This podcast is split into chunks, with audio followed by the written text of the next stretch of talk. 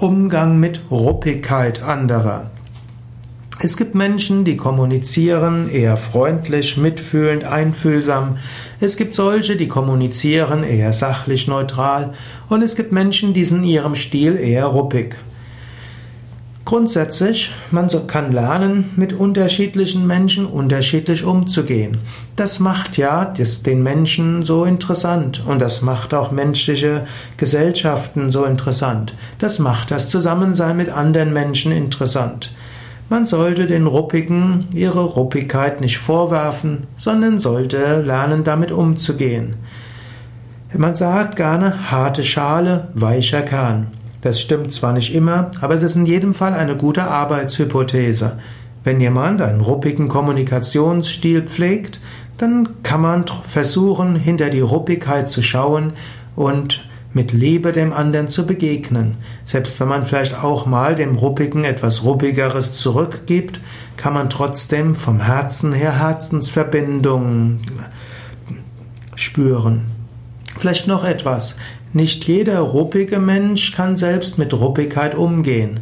Es stimmt oft nicht, dass wer hart austeilt, auch hart im Nehmen ist. Manchmal wird man dem Menschen, der mit Ruppigkeit andere behandelt, mit Samthandschuhen behandeln müssen. Ist ein Paradox, aber kann man oft überlegen, ob es in dem Fall angemessen ist. Wenn die Ruppigkeit dich betrifft, dann wäre tatsächlich meine Empfehlung, lerne damit umzugehen, lerne das wertzuschätzende Anliegen des anderen zu berücksichtigen, anstatt dich über den Ton des anderen zu beschweren.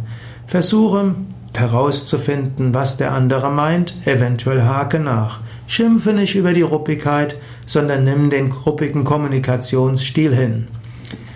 Wenn ein anderer von Ruppigkeit betroffen ist und dieser darunter leidet, dann könntest du überlegen, solltest du vielleicht in der Öffentlichkeit dort kurz eingreifen und im Sinne von, ja, vielleicht können Sie das nochmal etwas sachlicher formulieren, was Sie meinen. Oder auch sagen, ja, wir haben hier unsere Kommunikationsregeln, vielleicht möchte ich doch mal auf die aufmerksam machen. Oder du kannst auch nachher dem Menschen, der ruppig war, sagen, dass diese Art der Kommunikation nicht so hilfreich ist, nicht zielführend ist, dass ein sachlicher oder mitfühlender Kommunikationsstil in dieser, in diesem Kontext eher angemessen ist. Und eventuell musst du den, der betroffen war von der Ruppigkeit des anderen und nachher etwas geknickt aus dem Meeting geht, etwas äh, Mitgefühl geben, etwas Respekt zeigen und ihm sagen, dass es der andere vielleicht nicht so gemeint hat und dass die anderen hm, letztlich auf seiner Seite stehen.